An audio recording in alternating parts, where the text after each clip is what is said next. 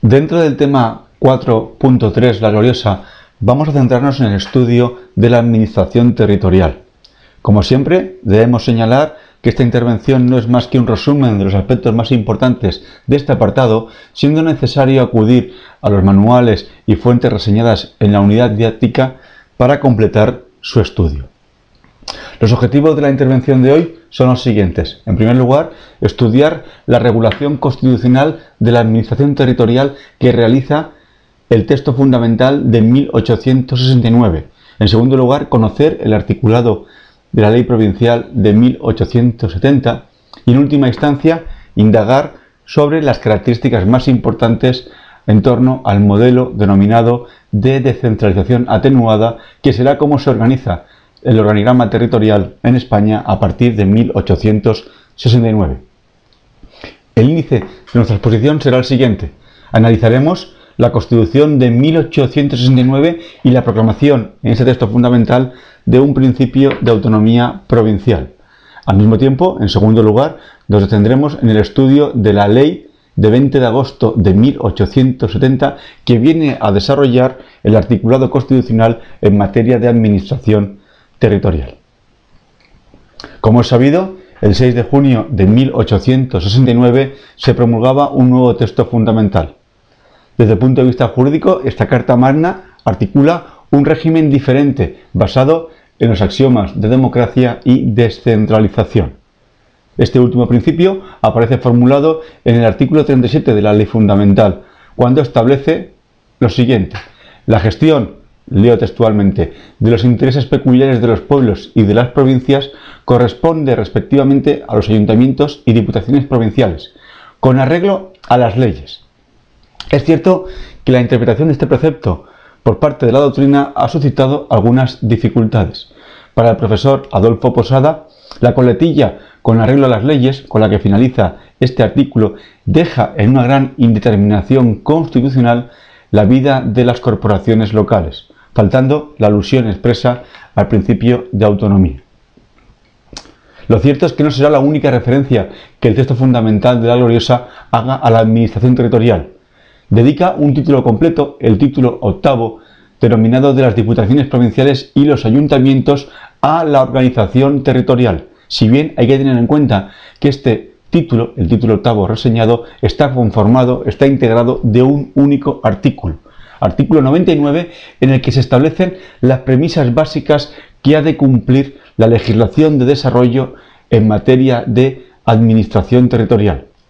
Las axiomas que han de contemplarse en esa normativa posterior en materia provincial son los siguientes.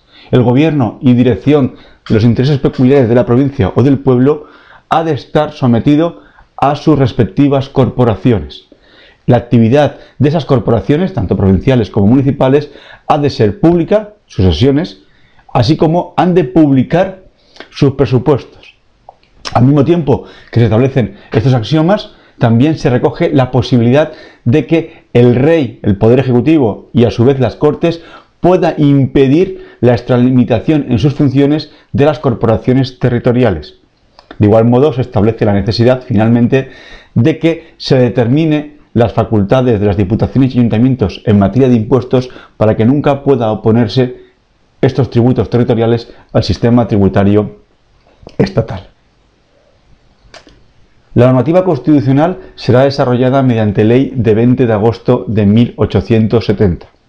En nuestra opinión, el texto legislativo, como no podía ser de otro modo, se limita a plasmar en su articulado la doctrina establecida en la propia Constitución de 1869. Es decir, partiendo del reconocimiento de la autonomía territorial, acto seguido, a continuación, delimita esta, configurando un modelo denominado por la doctrina de descentralización atenuada, en el que se articulan los mecanismos necesarios para supervisar la actuación de las corporaciones locales y provinciales por parte de las autoridades gubernativas o el poder central.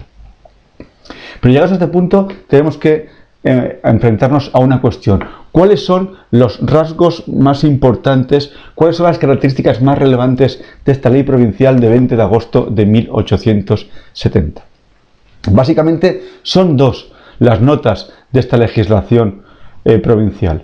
De un lado, en ella se va a proclamar, se va a reconocer el principio de autonomía provincial. Al mismo tiempo, y en segundo lugar, se observaremos, se regularán en esta normativa herramientas, mecanismos, disposiciones que vendrán a atenuar esa configuración descentralizada de la administración territorial, dando, otorgando al Poder Ejecutivo, a las autoridades gubernativas, de instrumentos para controlar la actividad de las corporaciones territoriales. Pero veámoslo, veámoslo con detalle. El reconocimiento del principio de autonomía provincial se considera patente por parte de la doctrina. Así, señala Santana que según la ley de 20 de agosto de 1870, la provincia ya no es una mera circunscripción estatal, sino territorial, una agrupación de municipios. En esta misma idea incide con mayor claridad el profesor Colmeiro al afirmar, son, con la ley de 20 de agosto de 1870, las provincias verdaderas unidades administrativas que se funda comúnmente en vínculos naturales y espontáneos.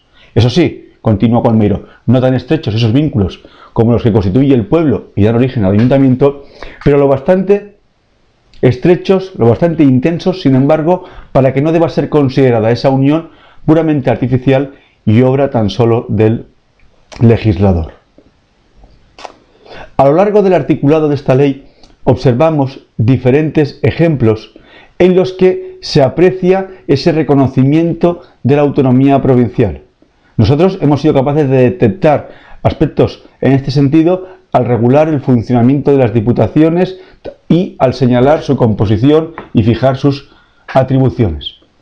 En primer lugar, ese reconocimiento de la autonomía provincial se encuentra al regular la ley provincial de 20 de agosto la autonomía de las diputaciones provinciales, ya que establece la posibilidad de que las diputaciones puedan constituirse por ellas mismas, sin necesidad de convocatoria gubernativa. Esto es, una vez se hayan acabado, hayan sido elegidos los comicios provinciales, se podrá reunir la corporación provincial sin necesidad de previa convocatoria, constituyendo de forma interina la diputación. Acto seguido, será ella misma la encargada de resolver sobre la validez de las actas electorales de los diputados. Con esta máxima vemos una clara manifestación de esa autonomía provincial al reconocer la independencia de las diputaciones, al no tener que estar estas subordinadas a la voluntad de las autoridades gubernativas para que sean convocadas para que tenga lugar la instalación o el funcionamiento de sus sesiones. Otro aspecto en el que encontramos ese reconocimiento de la autonomía provincial en el funcionamiento de la actividad de las diputaciones es que para garantizar el funcionamiento de estas corporaciones en los periodos intersesiones, es decir, en aquellas etapas en las que no esté reunida la Diputación, se crea, contempla esta ley provincial de 20 de agosto de 1870 la creación de una nueva institución denominada Comisión Provincial. La Comisión Provincial no es ni más ni menos que un órgano permanente de la Diputación encargado de ejecutar y llevar a cabo sus acuerdos. Esta comisión estará integrada por cinco miembros elegidos entre los vocales de la propia institución provincial, entre los cuales no habrá más de uno del mismo partido judicial. El cargo de miembro de la Comisión Provincial será renovable cada dos años y tendrá carácter retribuido.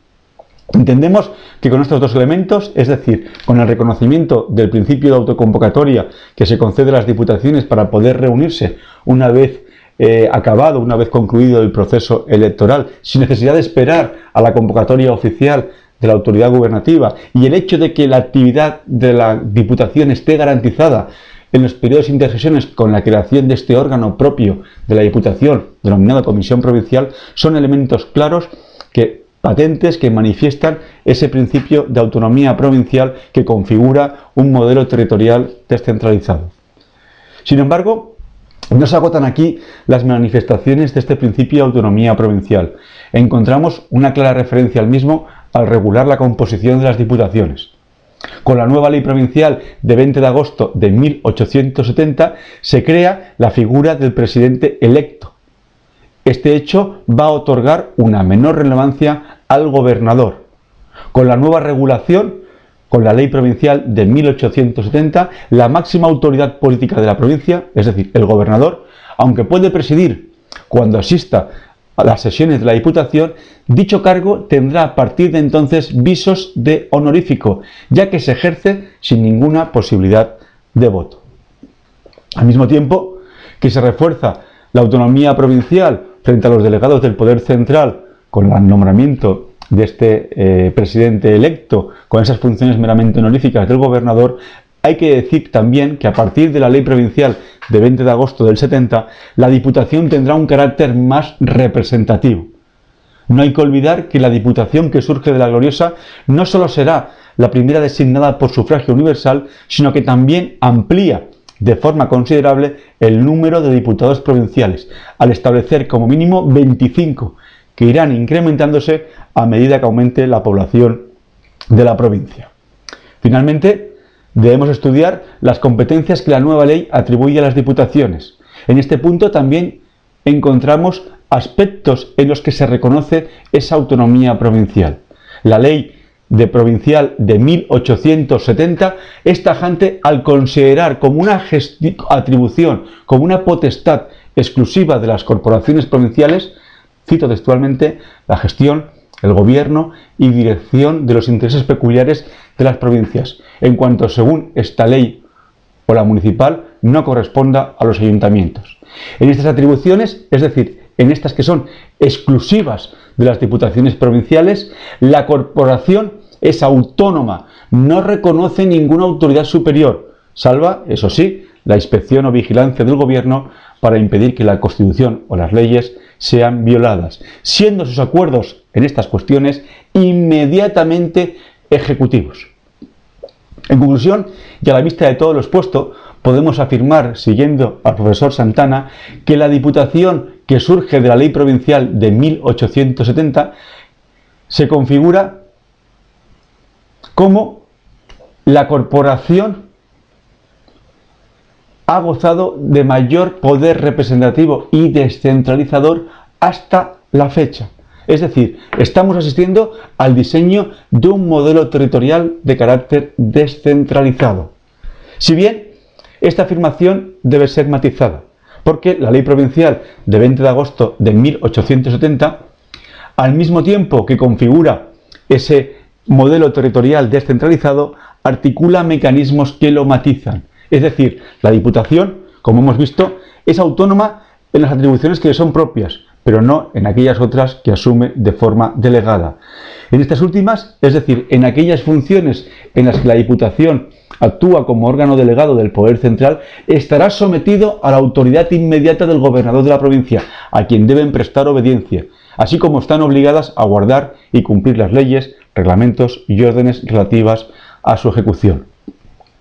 Según señala Colmiro, las diputaciones, cuando actúan por delegación, por ejemplo, al realizar el reparto de, las contribuciones generales y el servicio militar. En estos casos, dice Colmeiro, no ejercen un derecho propio, ni entienden en un asunto de administración provincial.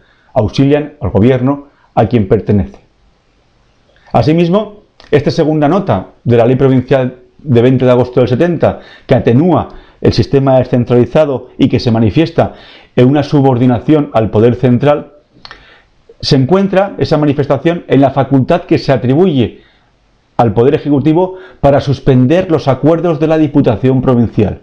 En ese sentido, la normativa autoriza al gobernador civil a decretar la paralización de las resoluciones provinciales cuando éstas recaigan sobre asuntos que no sean competencia exclusiva de las diputaciones o se incurra en algún tipo de delito o cause perjuicio a tercero, aun cuando en este último caso será esa suspensión a instancia de parte.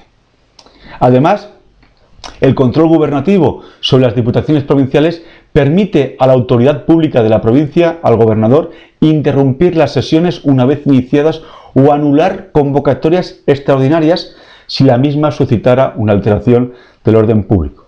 Finalmente, la normativa para garantizar la obediencia al Gobierno y sus disposiciones articula un doble sistema de responsabilidad administrativo y judicial, que será exigible en los supuestos de infracción manifiesta de ley, desacato a la autoridad o negligencia, que conllevará desde el punto de vista administrativo un simple apercibimiento, una sanción económica e incluso la suspensión pero que judicialmente podrá suponer, en su caso, la disolución de la Diputación o el cese de sus vocales.